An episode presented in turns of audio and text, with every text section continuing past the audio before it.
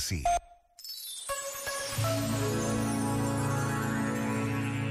Uma obra de arte está sempre incompleta, escreveu o escultor Rui Chaves. Estará sempre à nossa espera. São os nossos olhos que a completam, são os nossos olhos que formam e moldam as imagens.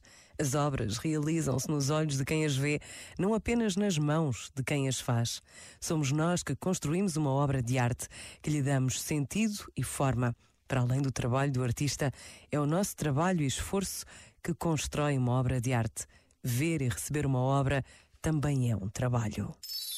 Este momento está disponível em podcast no site e na app da RGF.